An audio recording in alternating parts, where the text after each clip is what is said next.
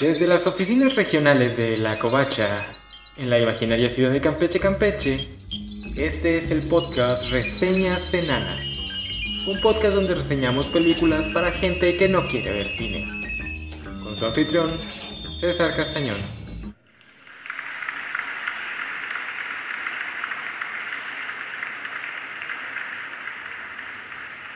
Existe la knee reaction que señala como falta de creatividad el contar y recontar la misma historia una y otra vez. Y si bien algo hay de eso, yo creo que pocos entienden que contar y recontar las historias es la cosa más humana del mundo. Literalmente somos el único animal que cuenta historias. Que en la actualidad la ficción colectiva sea producida en masa por transnacionales no niega estas dinámicas. Sí, Parte de la razón por la que la propiedad intelectual vaya por su tercer reboot es la codicia de la gente que tiene los derechos, pero también parte de ello es el común deseo de los consumidores de volver a escuchar historias que ya conocen, una especie de comfort food para el alma. Esta semana iremos a ver a uno de esos reboots producidos por una transnacional malvada, DuckTales, cuya versión del 2017 es el reboot millennial del ya clásico Pato Aventuras de los 90. Pero ahí no acaba la cosa porque Pato Aventuras a su vez es una reinvención de personajes clásicos de Disney creados por Carl Banks y Dick Landy ahí por la década de los 40. Y este es uno de los nobles casos en los que un reboot no solo está a la altura de la original, se puede decir que hasta es mejor. DuckTales 2017 toma la idea original de Pato Aventuras y la moderniza sin alejarse del núcleo de la historia original, algo como lo que el MCU hace con sus propiedades. Donde esto es más visible es en los cuatro niños, los tres trillizos y su amiga, Hugo, Paco y Luis como los conocemos en Latinoamérica. En la serie original eran los clásicos psychic infantiles, siendo el avatar de toda la niñez sin mucha diferenciación unos de los otros, salvo por Webby que a quien le tocaba representar a toda la niñez femenina. En esta versión, Dewey, Louie y Huey tienen cada uno una personalidad específica. Dewey de hecho tiene todo un arco argumental siendo el más obsesionado con el misterio de qué fue lo que le ocurrió a su madre, a la que no conocieron, y su paradero es incierto. Huey, a quien le da la voz el gran Danny Pudi de Community, es un boy scout ñoñísimo, y Louis es un muchachito que solo está pensando en hacerse rico. Así, los tres niños sirven de espejo para Scrooge McDuck, representando cada uno alguna de las virtudes y algunos de los defectos del patriarca de la familia. Pero el mejor de los personajes infantiles es Weeby, que en esta versión es una niña altamente entrenada de todo, en todo tipo de combate maniobras de supervivencia y cosas cool en general, pues su abuela es un ex agente del servicio secreto británico, que sin embargo, sin embargo tiene cero habilidades sociales, habiendo pasado toda su niñez sola con su abuela y Scrooge en, en la mansión MacPato. Y por último tenemos a Donald, que dato curioso, su voz, Tony Anselmo, ha sido la voz del pato desde 1985 cuando tomó el relevo de Daniel Nash, la voz original. Donald es el representante de todos nosotros los millennials en esta historia. La serie está llena de otros personajes interesantes como Launchpad, un pésimo piloto de gran corazón,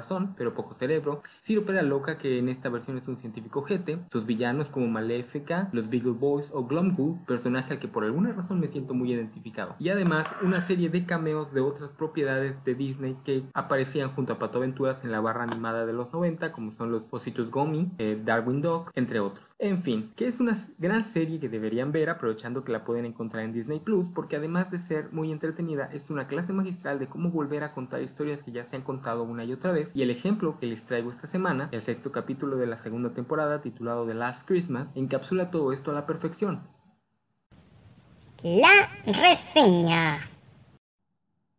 Iniciamos con un intro especial que cambia un poco la letra original para mostrarnos algo más navideño, además le han añadido copos de nieve a la animación. En la mansión MacPato todo el mundo está inmerso en la decoración de sembrina y tenemos un pequeño gag donde Launchpad confunde las luces del jardín con una pista de aterrizaje. Bueno, no todo el mundo está decorando, no es Scrooge, cuya voz es el magnífico David Tennant, a quien ustedes conocen como el décimo doctor, pero que para mí siempre será Kilgrave en Jessica Jones. Scrooge está molesto, porque Scrooge, como su tocayo londinense, odia la Navidad, especialmente a Santa Claus con quien parece tener una rencilla personal. Lo vemos regañar a todo mundo cerrando su monólogo antinavideño con un humbox, avisándonos que esta será una historia usando el templete de cuento de Navidad de Dickens. Otro miembro de la familia que no está de humor para festividades es Dewey, el patito de la ropa azul, que es interpretado por Ben Schwartz, a quien ustedes recordarán como la voz de Sonic the Hedgehog. Dewey está triste porque aún no puede descubrir qué fue lo que realmente ocurrió con su madre, en lo que fue el misterio principal de la primera temporada y la primera parte de la segunda. Dewey está cavilando estos pensamientos cuando Donald entra a invitarlo a bajar a la sala a cantar canciones navideñas en inglés se dicen Christmas carols, en, una, en otra alusión directa al cuento de Dickens. Donald se da cuenta de que el niño no está de humor y lo deja estar. En esto, Dewey nota que algo raro ocurre en la habitación de Scrooge, algo fantasmal. Sin respetar la privacidad de su tío abuelo, el jovencito entra a la habitación y descubre que el viejo Scrooge está teniendo una fiesta navideña con los tres espíritus. Ese es el primer giro que la trama tomará en este retelling del cuento de Navidad. Scrooge le explica al niño que hace varios años los espíritus llegaron a aterrorizar su casa por error cuando buscaban a otro Scrooge, pero se cayeron tan bien y la pasaron tan bien que desde entonces cada Navidad regresan para tener una fiesta. Todo el odio la Navidad de Scrooge es un acto para poder tener tiempo lejos de su familia y festejar con los fantasmas, excepto odio de Santa Claus. Scrooge realmente odia al viejo gordo navideño. Los tres fantasmas, por cierto, son Pepe Grillo como el fantasma de las Navidades pasadas, un cochinito vestido como Father Christmas como el fantasma de las Navidades presentes y una parca de hombros anchos y actitud bastante desenfadada como el fantasma de las Navidades futuras. Así después de la explicación, Dewey promete no decir nada y dejar a su tío celebrar en paz, por lo que los fantasmas deciden continuar con su fiesta llevando a Scrooge a una celebración navideña en el pasado, más específicamente a la primera fiesta de Navidad de la compañía McDuck. En esta fiesta podemos ver a una joven agente 22 que en esta versión de Pato Aventuras es la abuelita de,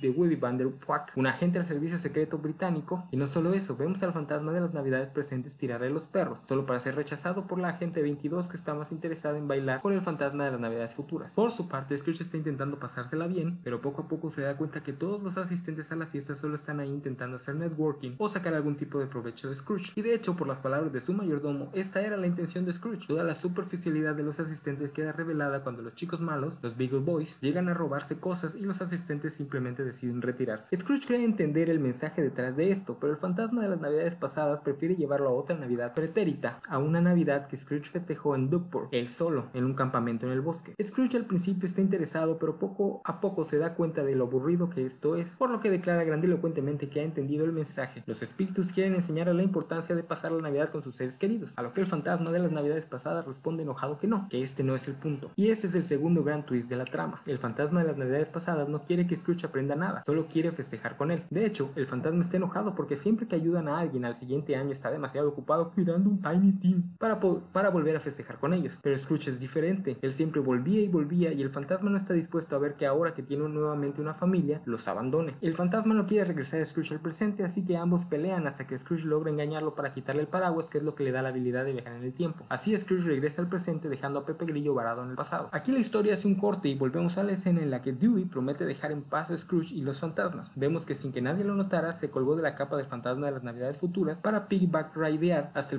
hasta un punto indeterminado del pasado en el que Donald y Della tenían la misma edad de Dewey. Aquí conocemos a un Donald joven, a un Donald emo. Como ya dije, no se establece en qué momento del tiempo ocurre esto y Donald podría ser un Gen, un Gen X, pues está vestido con el típico look grunge, o un millennial, pues Dewey literalmente lo llama emo. Por otros capítulos a mí me queda claro que Donald es en esta serie un millennial. En fin, que Dewey se, se presenta como un primo lejano en segundo grado y Donald no hace mucho por preguntar más. Más que nada porque Dewey lo arrastra a buscar a Della. Dewey no conoce a su madre, así que esta oportunidad de verla es una oportunidad de oro para él. Por desgracia, cuando llegan al campamento donde Della estaba intentando capturar a Santa Claus, descubren que la patita no está y hay unas misteriosas huellas alrededor. El misterio dura poco, pues la criatura que dejó estas huellas aparece, es un Wendigo, y empieza a perseguir a los dos patos. En la persecución, Donald y Dewey tropiezan con una trampa de Della, quien está enojada con Donald por no querer pasar la Navidad con ella, andando en esta pose de ya soy muy grande para tener aventuras con mi hermana. Dewey le hace entender su error a Donald y al mismo tiempo se da cuenta de que es lo mismo que él estaba haciendo, aunque por razones distintas. Así, con Donald y Della reconciliados, vemos al buen equipo que ambos hacen al detener y capturar al Wendigo, llevándolo arrastrado de regreso a la mansión para que el tío Scrooge vea qué hacer con él, pues el Wendigo solo repite un nombre, el de Scrooge. Ya en la mansión, Della y Donald revelan que ambos saben que,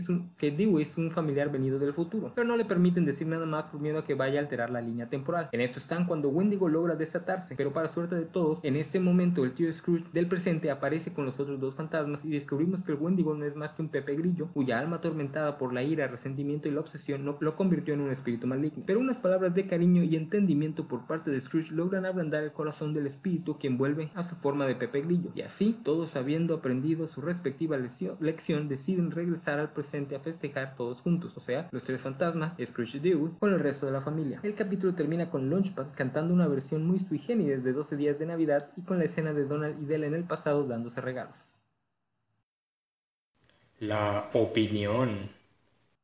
Esta historia es un excelente uso del cuento de Navidad como una excusa para contar su propia trama. Inicia mostrándonos el clásico Grinch que odia la Navidad, aunque en este caso son dos, Scrooge y Dewey, que se están negando a pasar la noche buena junto a su familia, pero inmediatamente subirte las expectativas de forma correcta, al mostrarnos que Scrooge no tiene nada contra la Navidad, de hecho disfruta las fiestas, simplemente le gusta que la Navidad sea un me time. Después hay un segundo twist en el que descubrimos que los fantasmas no están tratando de enseñar una lección a Scrooge, solo se divierten con él, y es de hecho el fantasma de las Navidades pasadas quien tiene que aprender una lección, y la lección es la lección que la historia quiere dar, pasar el tiempo con nuestros seres queridos. Es la lección que tanto Scrooge como Dewey aprenden y además es un tema pilar para la serie en general, donde toda la primera temporada se trató de Scrooge reconectando con Donald y conociendo a los trellizos, y a su vez estos descubriendo que Scrooge, Donald y su madre Della eran un equipo de aventureros hasta que esta desapareció, lo que causó la ruptura de la relación entre sus tíos. Esto queda ilustrado en este episodio con un momento muy padre al final, donde podemos ver que el cuadro en la sala de Scrooge en el presente es una pintura de Scrooge, Della y Donald en una aventura pirata, mientras que en la sala del pasado, cuando Donald y Della son unos niños, este es un autorretrato de Scrooge, haciéndonos un guiño de cómo Donald y Della hicieron que Scrooge valorara más a su familia que a su persona, lección que los trillizos le volverán a enseñar años después. Hablando de Della, esta es la primera vez, o más o menos, que la vemos en la serie. Al final de la primera temporada tuvimos un pequeño stringer que nos mostraba que estaba varada en la luna, y en ese mismo capítulo hay otro similar, donde vemos que está tratando de reconstruir su nave para regresar a la Tierra. Pero es el primer episodio donde la vemos interactuar con el resto de personajes, o por lo menos en una versión infantil de ella. Especialmente vemos su interacción con Donald y el dúo dinámico que formaban, algo que la serie ya nos había testiciado con anterioridad. Otra cosa a resaltar son los pequeños datos que aumentan el lore de la familia McDuck, como la enemistad entre Scrooge y Santa, que igualmente ya se había mencionado, o el hecho de que Scrooge está secretamente manteniendo a la serpiente de Jormungand a raya. Por el lado negativo, esta es otra versión del cuento de Navidad que se aleja por completo de la crítica social. Lo más cercano a una crítica sería el señalamiento de que es preferible pasar la Navidad con la familia y amigos cercanos que festejando con extraños, pero incluso eso es estirar mucho el mensaje del episodio. A diferencia de Scrooge, esta versión está intentando dar un mensaje, como usando cuento de Navidad para reforzar el tema central de familia que la serie maneja como tema principal. Por último, solo resta recomendarles que vean esta serie, una de las mejores caricaturas de la actualidad, que está a punto de llegar a su fin con la tercera temporada. Las dos primeras están completas en Disney Plus, así que pueden echarles un ojo. Y hablando de finales de temporada, este es el final de la primera temporada de este podcast, así que el puñado de escuchas que lo han venido escuchando con regularidad, les aviso que voy a tomar dos o tres semanitas de vacaciones y regresamos para la segunda temporada en enero con bastantes cambios. El formato del podcast va a cambiar, eh, ahí luego dejaré una introducción a la segunda temporada a finales de diciembre para que se vayan preparando. Muchas gracias por haber estado, por haberme prestado su atención y nos vemos en enero.